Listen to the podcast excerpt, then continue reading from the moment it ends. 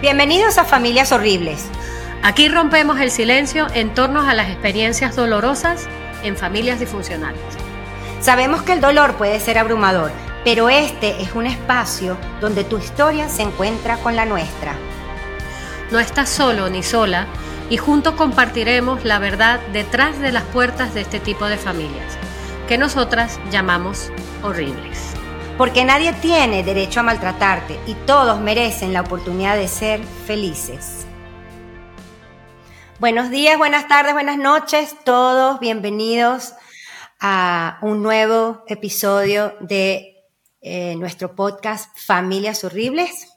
Estamos muy, muy, muy contentos de que, muy contentas de que estén aquí en este espacio que hemos creado para todos aquellos que han vivido o siguen viviendo en una familia horrible o en una familia tóxica o disfuncional, en la cual sabemos por experiencia propia que se vive que se viven situaciones horribles, porque esa es la palabra, esa es la descripción que más nos cuadra a mi hermana y a mí, por eso también hemos decidido ponerle este nombre. Así que hoy vamos a hablar un poquito sobre, un poquito, vamos a introducir el tema eh, porque este tema tiene mucho, mucho, mucha profundidad, muchas, muchas capas y simplemente hoy lo vamos a introducir, les vamos a compartir nuestra propia experiencia. También vamos a traer a una experta, eh, a una psicóloga eh, maravillosa pronto, que nos va a hablar también desde la culpa, no desde la culpa, sino de la culpa. y Ah, yo les voy a dar, les voy a dar un poquito una idea de lo que es la culpa. Está la culpa, la definición de culpa. Eh, robas algo, bueno, se, te declara culpable, cometiste un delito y bueno, te, tendrás que em, atenerte a, esas consecuencias legales. Lo mismo si dañas a alguien o dañas una propiedad o lo que sea, que sea un delito, te van a declarar culpable y entonces eh, em, tienes que pagar por ello. Pero hay una culpa que es la culpa tóxica que, pues, este, eh, allí eh, es una culpa más subjetiva desde, desde ti, que se siente, es la culpa que se siente sin tenerla, ¿ok? Cuando, si te sientes responsable por todo, pero también te sientes responsable por todos. Y em, es bastante, yo creo que es uno de los, peores sentimientos que hay. Em, porque la culpa es un castigo, la culpa es una tortura, la culpa te asfixia, la culpa te miente, te manipula, la culpa te hace volver al lugar del cual quieres escapar. La culpa eh, es solo para arruinarte la vida, es una manipulación absoluta. Entonces, eh, y es infundida, infundida. Esa palabra, ay Dios mío, yo el inglés y el español, Dios mío, cada vez. Eh, la culpa es este, impuesta, programada, generalmente desde la niñez por las personas que te rodean. Y sucede muchísimo. Yo creo que sucede en todas las familias horribles que existen, en las en las horribles. Em, bueno, yo podría decir, yo podría empezar por mi parte, Carola, que em, surge mucho de que los padres o los cuidadores que tienes cuando eres eh, un niño o una niña no se responsabilizan por sus acciones ni por sus emociones. Entonces, eh, te responsabilizan a ti, a los hijos, o al chivo expiatorio, al, hijo que, decidan. Eh, y mm, se siente como que todo depende de ti, nada es suficiente, nada que hagas es suficiente. Si están tristes, tú te tienes que responsabilizar por eso. O sea que te hacen sentir que todo es tu responsabilidad y tu culpa. Y bueno, em, imagínense, cómo se puede vivir así desde pequeño. Entonces, claro, al vivir así desarrollas un montón de mecanismos de defensa, como por ejemplo el de, eh, en mi caso, yo era la niña perfecta. todo lo hacía lo más perfecto posible, ordenada, que eso me gusta, pero en ese momento era una respuesta de supervivencia. Los colores, en orden de colores, de tamaño, todo perfecto, no me podía manchar ni una, ni un milímetro de mi vestido, era la mejor estudiante posible, o sea, todo lo trataba de hacer en la, eh, eh, lo mejor posible para conseguir aprobación, aceptación y que mis padres no se desajustaran emocionalmente. Eh, era una manera de intentar por todos los medios mantenerlos agradados, contentos, porque si no ya era pues mi responsabilidad que eso ya se, que ellos se sintieran incómodos, molestos, eh, enojados o tristes o decepcionados o cualquier cosa. Eh, así fue como yo lo fui manejando. Claro, en ese momento yo no me di cuenta de eso. Eso lo he ido aprendiendo ah, con, los años, con, mucha terapia, mucho, mucho estudio también y bueno, mucha investigación, mucha lectura, muchas cosas. ¿Tú, Caro? Hola, ¿qué tal? Aquí estoy de este ladito. Pues no sé, yo no sé qué decir. En mi parte era diferente.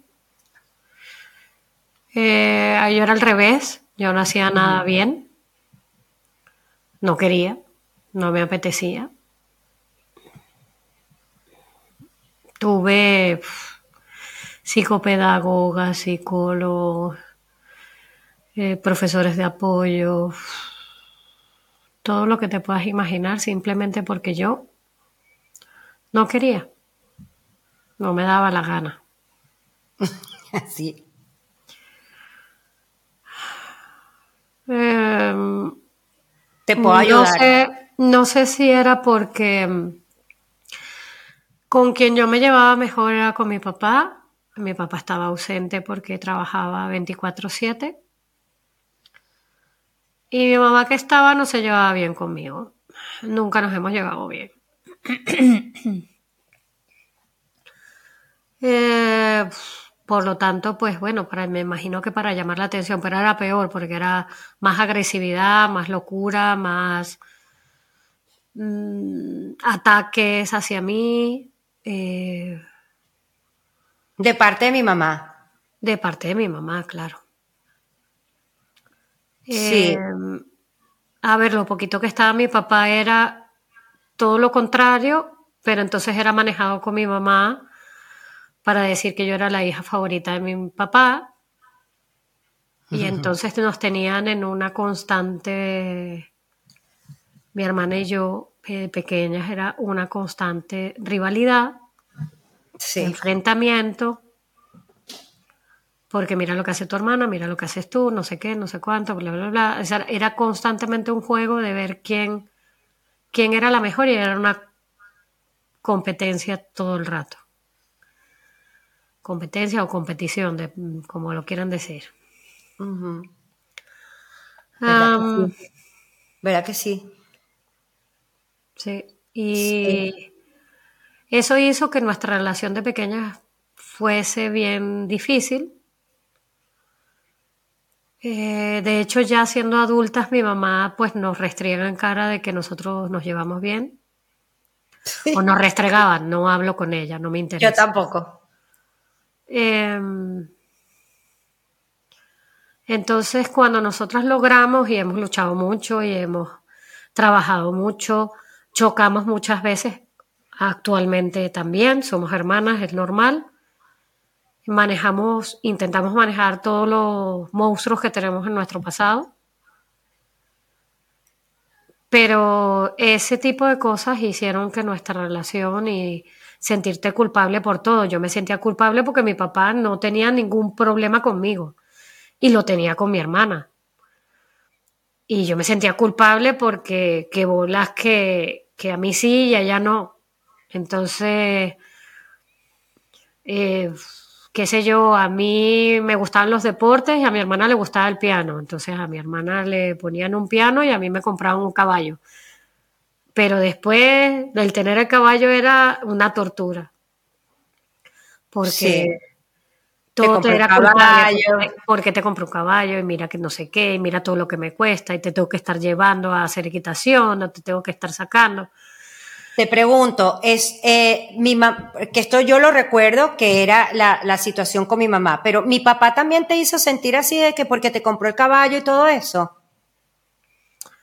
A ver, yo pienso que la parte de mi papá que, que en algún momento me sacó a la colación lo que él había hecho. A ver, él tenía motivos para decirme a mí que porque yo no sacaba buenas notas, porque no estudiaba, porque no hacía. A ver, eh, parte de, de ser padre es, oye, yo te estoy dando, necesito que tú des de tu lado también, ¿no? Pero no era el hecho, en el caso de, de mi papá no era así, era como el hecho de, oye, haz tu parte del trato, ¿no? Ya. Pero en el caso de mi mamá era así como que era como una cosa más que ella tuviese que hacer por mí, que es diferente. ¿Y qué más hacía por ti? Para mí, mi mamá estaba ausente durante toda mi niñez. Mi mamá. Para ella, no, para ella no, porque me llevaba al psicólogo, porque me llevaba a, a psicopedagogos, porque me puso 700 millones de cosas. Me imagino que para ella ese era lo que ella dedicaba. Pero, mi mamá tenía apoyo, mi mamá tenía completa, completo y absoluto apoyo porque primero ella eh, no tiene nada de malo ser este, una mujer que se dedica a su casa, pero mi mamá no tenía que salir a trabajar y tenía ayuda en casa, tenía mujeres de servicio, tenía todo, todo cubierto. Ella no era una persona que se tuviera que matar a, hacer cosas, sino que ella era la que se encargaba eh, tal vez eh, de llevarnos y traernos a las actividades que tuviéramos. Exactamente. Entonces, a ver, eh, pero a ver, yo, yo hago eso por mis hijas.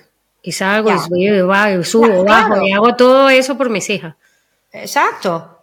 Eso es lo que, esa es la labor de un padre. Pero, pero yo no, yo no hago sentir mal a mis hijas porque yo las lleve a hacer su deporte o su.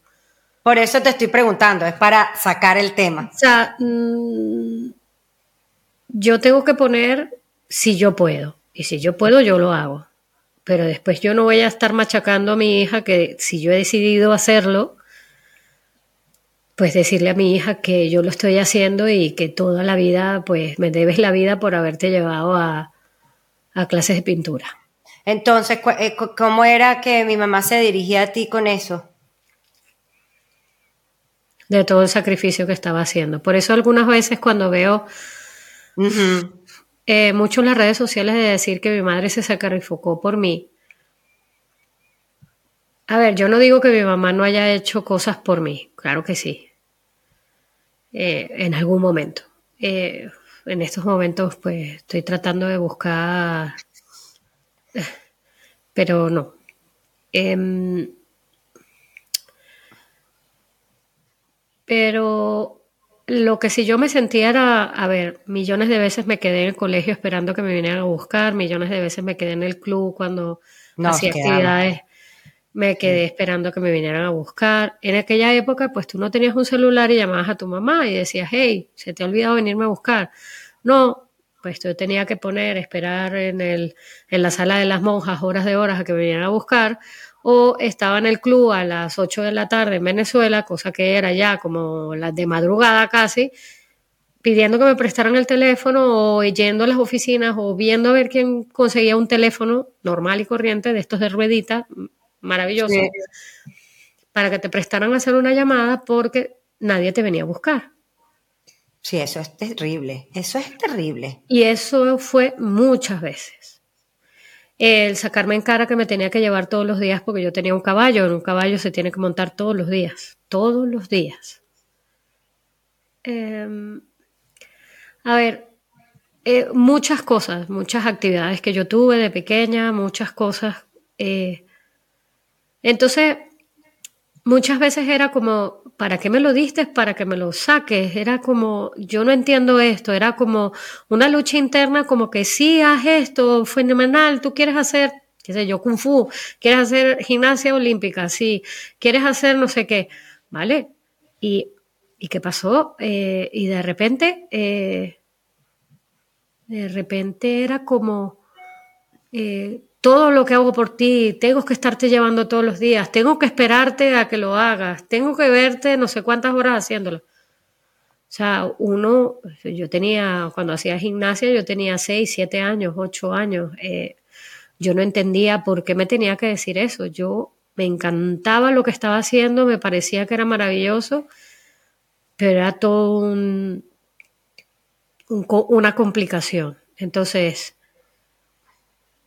Así pasaron muchas cosas porque a mí me gustaba el deporte y fue básicamente lo que hice.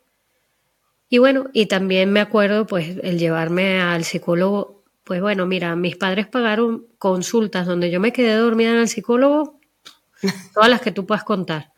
Porque ella me decía, si tú no hablas, yo no hablo, vale, perfecto, yo no hablo, me quedo dormida. A la hora me despertaba, ya, ya se terminó, vale, nos vamos. Así era, y una y otra vez, y una y otra vez. Y yo le decía a mis padres, no me lleven, que yo, me, yo no hablo, yo me quedo dormida en la cita. La verdad que voy a hacer un paréntesis. ¿Qué, qué psicólogo tan irresponsable? No hablar hasta que el niño hable. Qué manera tan, tan retrógrada de llevar una sesión con un niño cuando se pueden hacer tantas cosas. Lo tenía que decir, de verdad, es que... Pero a ver, no te puedes imaginar la cantidad de sesiones que nunca hablé. Pero qué horror, pero qué desastre. Bueno, el caso... Entonces, claro, a ver, tú te sientes realmente culpable. Eh, mm, había muchísimas discusiones en casa en el cual siempre siempre estábamos los hijos de por medio y te sentías culpable porque ellos discutiesen.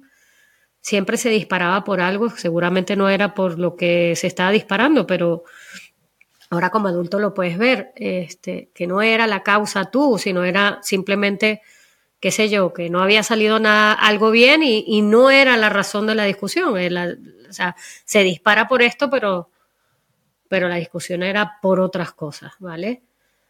Eh, nosotros millones de veces estuvimos esperando detrás de la puerta eh, la conclusión de esa discusión. En realidad te sientes culpable porque se, se dispara, se dispara por algo que debe de haber pasado o debe de haber dicho o qué sé yo, te estabas riendo en la mesa. ¿Cuántas millones de veces no había una discusión porque nosotros estábamos echando broma en la mesa o porque nos reíamos o porque lo que sé que teníamos que estar o que se te caía el vaso, el vaso de agua en medio de la mesa. Era terrible. Y de repente mirábamos la cara de todos y, estábamos aguantándonos la risa y si te reías pues te cruzaban la cara, o sea, o, sea era, o, te quedabas sin cenar, millones. Sí, entonces es que eso, se, se desarrolla una situación allí donde te hacen responsables de sus emociones. Eso es lo que estaba diciendo antes. No, todo, todo dependía de nuestro comportamiento, de lo que dijéramos, de cómo nos movíamos, de cómo miráramos, miráramos a, a, quien sea, nuestros gestos, cómo gesticulábamos con nuestra cara.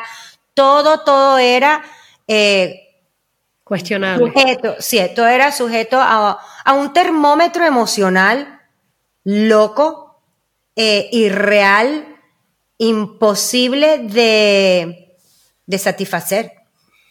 Entonces, claro, eh, así como estás explicando tú, ah, tú simplemente te eh, peleabas o, en contra de ello a tu manera, de pequeña, sin saber, por supuesto, inconscientemente, o también te te, te abstraías. Es que en inglés se dice shut down.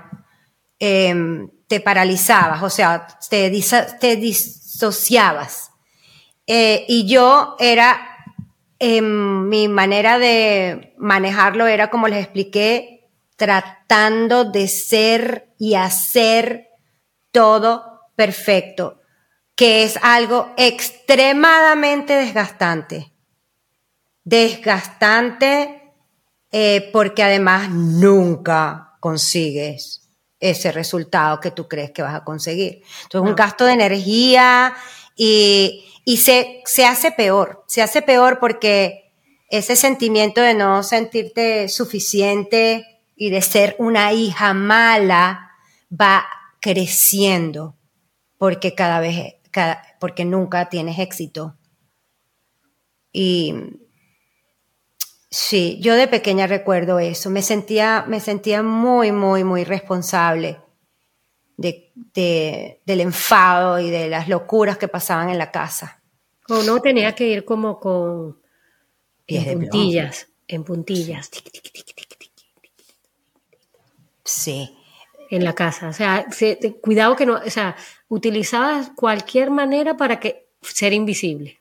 Sí. Eh, bueno, y en el momento, no sé si te acuerdas de esto, ¿te acuerdas que era domingo y tú pues dormías los domingos? Pues para nosotros muchas veces nos despertábamos porque no habíamos hecho el desayuno, que que, que, que que cómo era posible que nosotras fuésemos tan malas hijas que nosotros no les hiciéramos el desayuno. A los padres. Hiciéramos, el desayuno y que estábamos simplemente durmiendo. Pero te estoy hablando de que dormíamos hasta la una de la tarde, ¿no? Podrían ser las ocho de la mañana. Sí. Entonces, abría la puerta. sí, sí, sí. A levantarse y subían la cortina y bueno, unas insultaditas ahí para empezar el día, porque me acuerdo de los insultos. Y luego, claro, íbamos a, hacerles el desayuno y se los llevábamos, o lo preparábamos para la mesa, o, alguna vez se lo llevamos. Sí, cuando ya nos cansábamos de que nos levantaran así, pues nos levantábamos primero se lo llevaba. Ya no sabías qué hacer, ya No, no, no, es que no había nada que hacer. Unas veces, si se lo llevaba es porque se lo llevaba, si lo dejabas en la mesa es porque lo dejabas en la mesa. Este, es que era todo así. También me imagino que te acuerdas de los cumpleaños y los días de las madres y días de padres donde había que hacer una tarjeta, pero es que no comprarla, la teníamos que hacer, diseñar bien bonita, todo cuchi con un dibujito y escribirla pero si en algún año no, no lo habíamos hecho o se te olvidaba o todavía no lo habías hecho, Dios mío, aquel problema, tú no quieres a tus padres, nosotros que te damos todos y ni una tarjeta le puedes dar a tu madre y cosas así. Sí, sí. Ay, pero me acuerdo que tú, er, tú, como tienes mucha más facilidad, yo decía feliz cumpleaños. No, eso no es verdad. No es que yo tuviera más facilidad. Tú, tú podrías, tú tienes, tú tenías la capacidad, como la tienes ahora, de haber dicho cualquier cosa allí y escribirlo bien bonito. No querías. Y eso era perfecto. Solo que no lo veíamos en ese momento, no entendíamos nada de lo que hacíamos y de cómo lo hacíamos. Pero ahora, desde aquí que yo lo veo, digo, eso era perfecto. ¿Qué carajo tenías que escribir? Tú decías feliz cumpleaños, feliz Navidad para salir del paso y ya. Claro.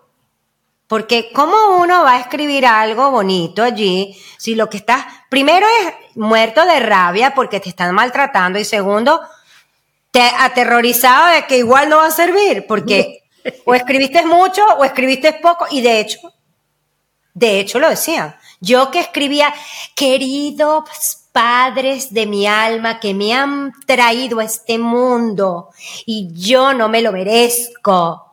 Les doy la feliz Navidad más abundante, preciosa de la tierra y del universo. Entonces eso era demasiado y me faltó decir que quería mucho, demasiado, infinitamente a mis padres. A mí me decían que no había que me faltaba poner algo y a ti te decían que no habías completado la vaina. pero a mí me sabía, a mí, de verdad me resbalaba. Claro, a mí no, yo me mortificaba peor. A ti te resbalaba. Eh, me resbalaba y no me resbalaba. O sea, era como. O sea, era lo que podía hacer y yo lo dejaba hasta ahí, hasta, hasta ahí y punto. Yo ponía mis barreras una de las cosas que yo hacía era que yo ponía barreras, muchas barreras, muchas barreras. O sea, yo, mis sentimientos y mis cosas eran y siguen siendo puestas con una coraza y con un escudo bastante, o sea, yo no dejo que se penetre porque me hacen daño. Ahora te voy a hacer una pregunta, porque eh, yo que soy tu hermana y que te conozco toda la vida y he visto tu crecimiento, yo creo que ahora eso lo manejas mucho mejor, pienso yo. Tú, por supuesto que eres muy selectiva, lógicamente, y yo te aplaudo. Tú eres de las que siempre me has dicho, Alicia, tienes que cuidarte, porque yo era todo lo contrario. Yo amaba a todo el mundo, yo amaba a todo, a todo y a todo el mundo. Yo los amo, todo el mundo es bueno y me hacían cada jugarreta.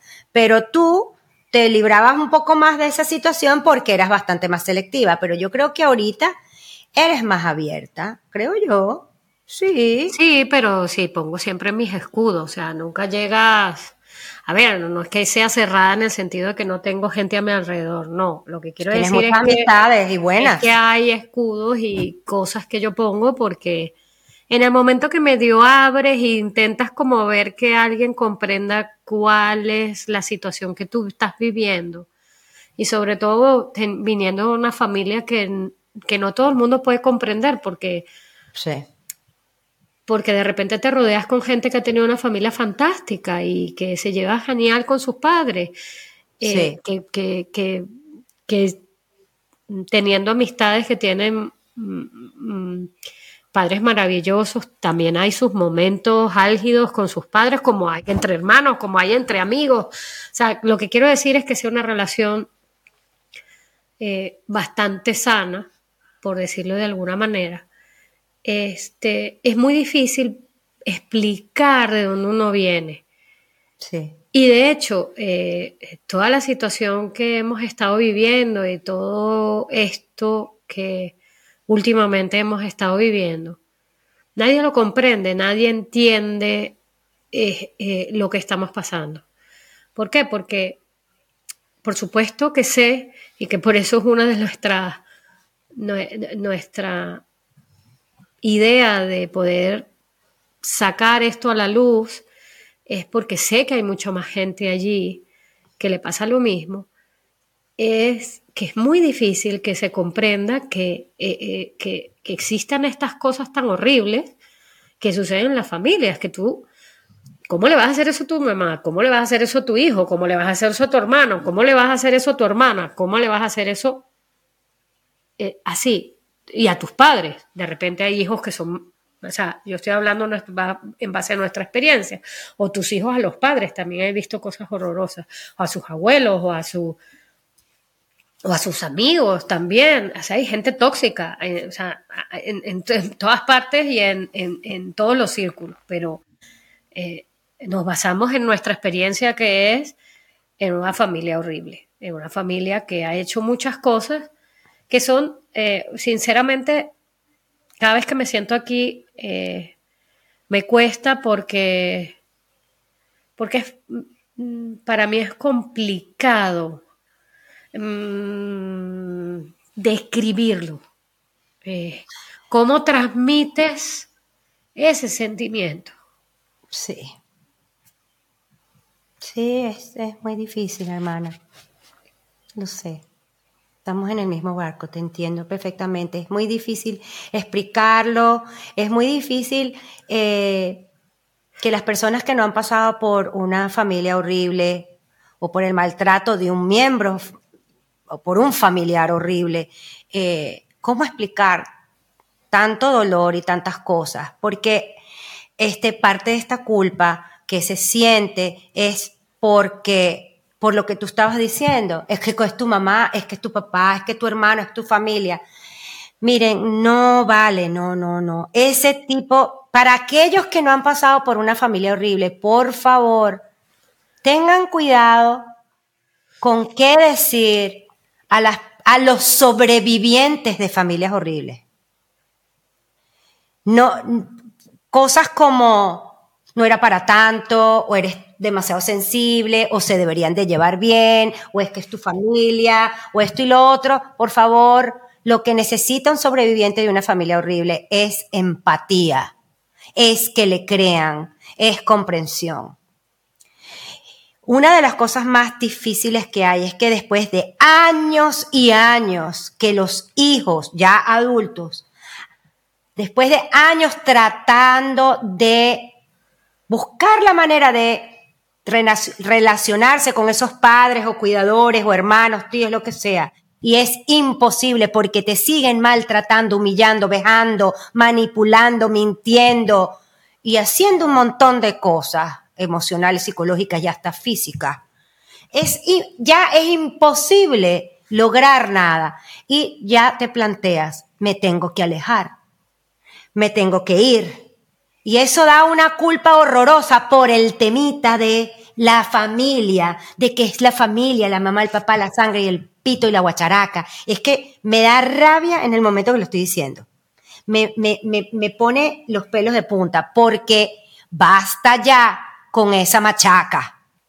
Hay gente mala y puede ser tu mamá, y puede ser tu papá, y puede ser tu hermano, puede ser quien sea.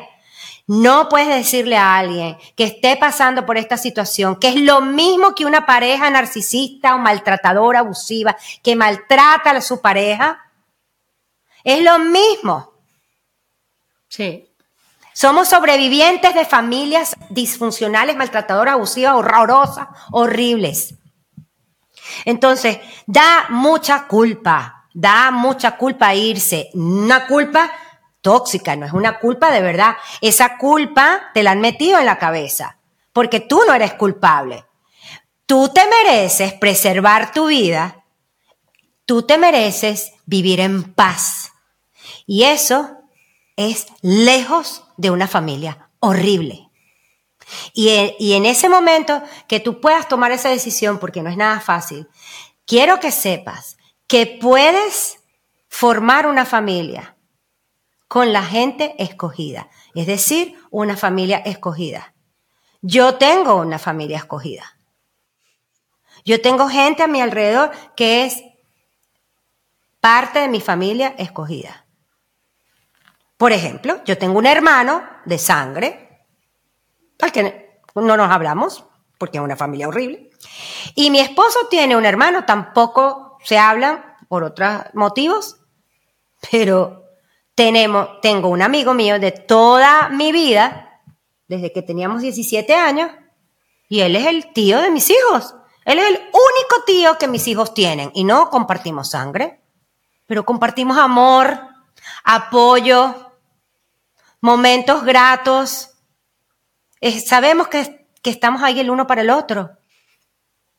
Él le ha enseñado cosas a mis hijos, ha estado ahí para ellos en, en las navidades, en todo.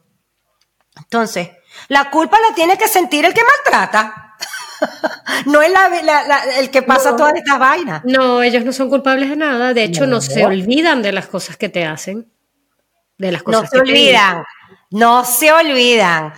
Es que jamás van a reconocer nada, pero de que no se olvidan, no se olvidan. Ellos saben lo que están haciendo. A ver, nosotros como que estamos, eh, una de las cosas que acabas de decir, que uno se siente culpable cuando se aleja. Mi hermano y yo tuvimos una oportunidad, nosotros vivíamos en Venezuela y mis padres deciden irse a España. Teníamos 10, tú 19 y yo 22 años.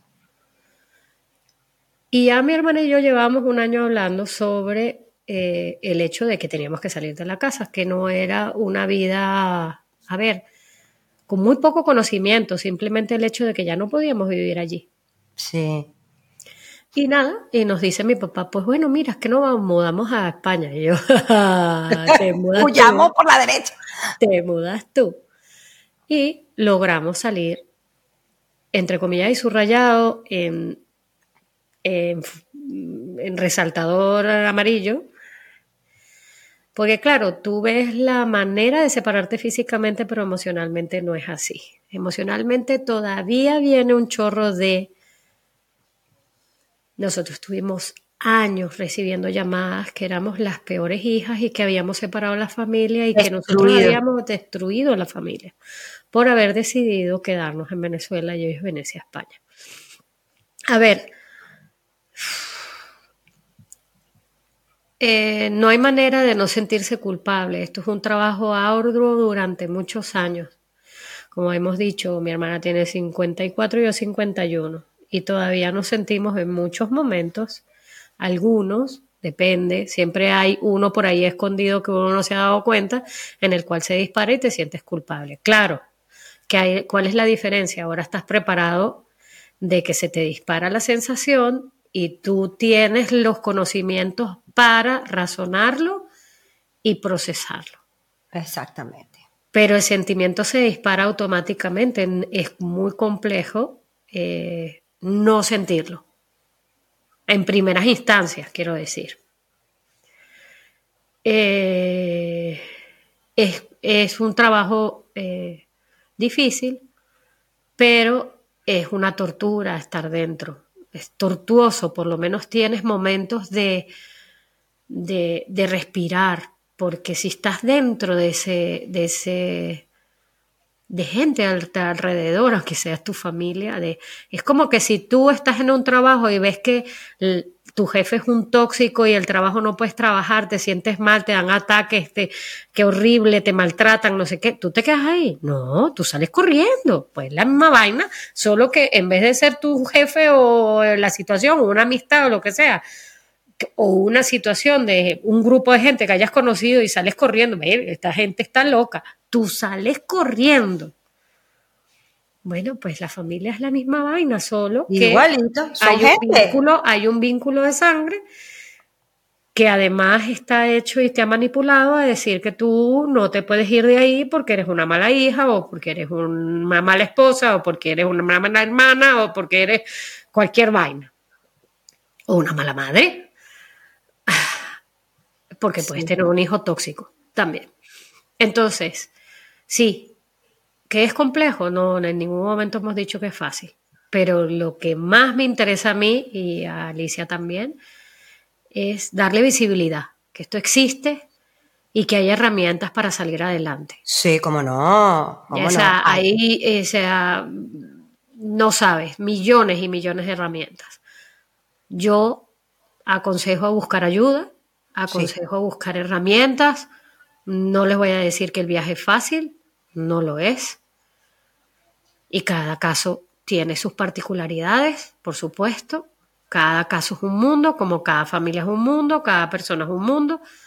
Todo es muy delicado. Cada persona, incluyéndome, mi hermana y yo que hemos vivido en la misma familia, tenemos diferencias muy, muy, muy, o sea, totalmente diferentes eh, en, esta misma, en esta misma casa y estos mismos padres.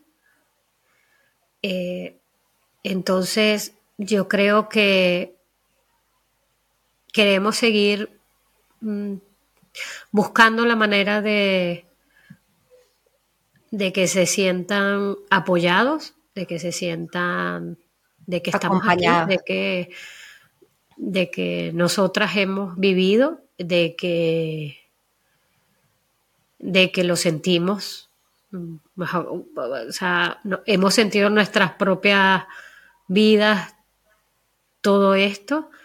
Para mí, o sea, como se lo dije antes, es muy complicado porque yo tengo muchísimos, muchísimos recuerdos borrados de mi niñez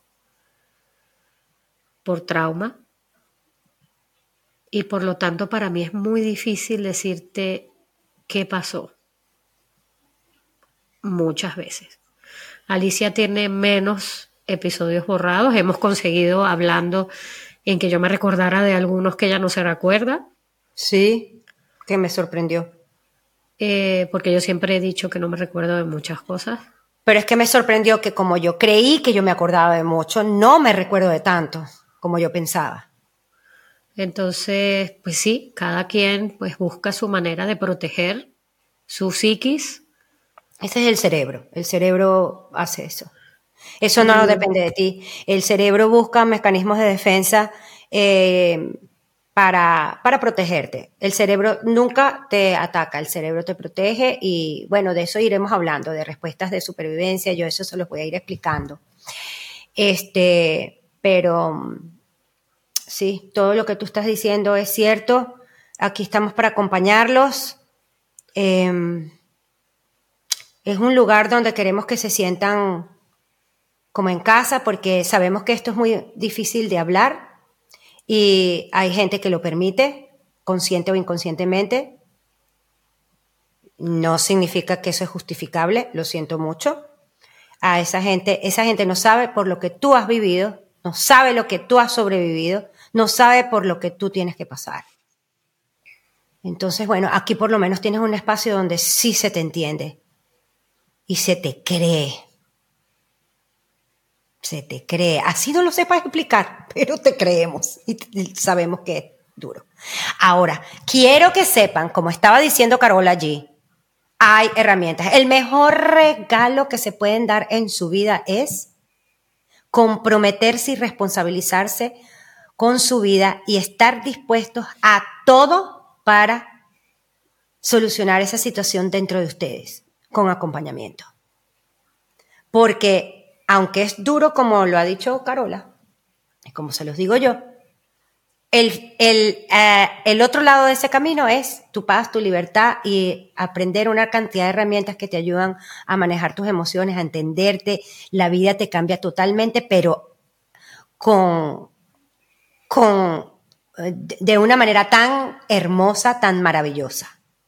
Y eso no quiere decir que no lo vas a pasar mal. Ah, la vida es la vida. Vas a tener situaciones difíciles, pero vas a saber cómo transitarlo no, y poco a poco, además, te vas sintiendo cada vez más, más momentos de paz, de que no hay para que entre esa culpa. Pues claro, como que tú, como que tú te levantas, entonces va pasando el día y, y hay episodios de sentirte culpable en los momentos que tengas, pues va a llegar esos momentos, se van haciendo cada vez menores y cada vez menores, y después pasan días que ni te acuerdas, y de repente se te dispara, hoy no, él no ha llamado, llevo tres semanas que no los llamo. Pues sí, yo he llevado tres semanas sin llamarlos, he llevado mes y medio sin llamarlos. Por supuesto, cada vez que se hace a veces está más largo, tú dices, uy, la llamada va a ser peor. Pero tampoco la haces, porque tampoco tienes ganas de escuchar ningún comentario. Vas poniendo límites, vas aprendiendo. Exacto. Eh, y ah, por supuesto, jamás te van a llamar tienes que llamar tú. Claro, pero por favor. Pero. Em, ese tipo de cosas. Eh, mm, poco a poco vamos a ir hablando de ellas y espero que nuestras experiencias puedan darles cada vez más fortaleza y más ganas de querer salir de allí y buscar ayuda y buscar apoyo. Alicia les puede apoyar en su parte de coach de trauma, les puede ayudar. Yo no tengo ninguna especialidad de eso. Yo simplemente les puedo dar mi experiencia de vida. Yo he tenido eh, terapia, menos que Alicia. Alicia ha ido más a terapia que yo. Yo pues peleo, peleo con mis monstruos dentro bastante. No es que sea mejor o peor o lo que sea. No. No estoy diciendo que lo que ya haya hecho y lo que ya haya hecho, simplemente somos diferentes y, manejamos nuestro... Sé que es más fácil con ayuda, pero cada quien pues hace lo que puede. Sí. Em, sí. Bueno. Creo em, que de capítulos de estos, de este tema, Vamos a tener varios. Sí. Em, Alicia y yo hemos acordado de traer una experta en culpa para que pueda dar una explicación mejor de lo que se trata de tener una familia tóxica, eh, disfuncional, mm, horrible. Horrible. y la dijimos al mismo tiempo. Bueno, este, eh, por favor, apóyennos, ayúdenos a ayudar a que este, esta conversación llegue a todas las esquinas del planeta donde alguien las necesite. Eh, ustedes son eh, nuestros ayudantes en ese sentido. llega nuestra voz hasta los que... Hay veces que no lo sabes, hay veces que tienes al lado una persona que, que está sufriendo mucho y no lo sabes porque no es capaz de contártelo porque es exponer una cosa que está tachada por nuestra sociedad. Entonces yo te invito a que por favor lo compartas y puedas, y puedas darle visibilidad a esto mm. y que esa persona pueda de repente decir, mira, cayó esto en mi, mira, no estoy solo. Exacto. Y háganos preguntas. Eh, en los comentarios, háganos preguntas, pídanos qué quieren que hablemos. Aquí estamos para, para continuar esta conversación con todos ustedes. Eh, eh, vamos a estar en todas las plataformas, estamos en todas las plataformas y yo tengo mis redes sociales, se llama Estoy de mi lado, donde yo ofrezco terapia, coaching, en todas estas cosas. Pero por favor, ayúdenos a llevar este podcast al universo. Bueno, creo que por hoy hemos terminado. Muchas gracias por estar ahí. Muchas gracias. Y nos vemos en el próximo episodio. Y te quiero mucho, hermana. Y yo a ti. Te llamo. Gracias por unirte a otro episodio de Familias Horribles. Recuerda, la familia no tiene derecho a dañarte y mereces tu propia felicidad. Juntos estamos construyendo un espacio donde el dolor se transforma en fortaleza y donde la verdad nos libera. Hasta la próxima aquí en Familias Horribles. Ayúdanos a compartir nuestro podcast. Esta simple acción puede marcar la diferencia en la vida de alguien. Adiós. Adiós.